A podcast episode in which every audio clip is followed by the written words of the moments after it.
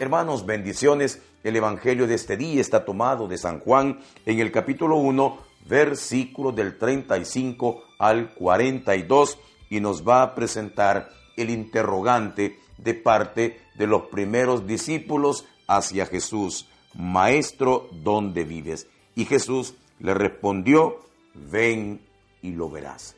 Jesucristo es un rabino, un maestro que enseñaba.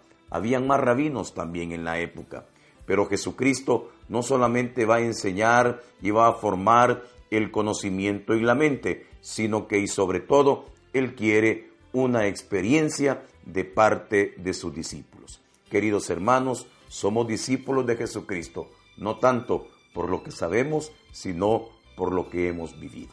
Que el Señor le siga bendiciendo y recuerde que el tiempo de los milagros no ha terminado.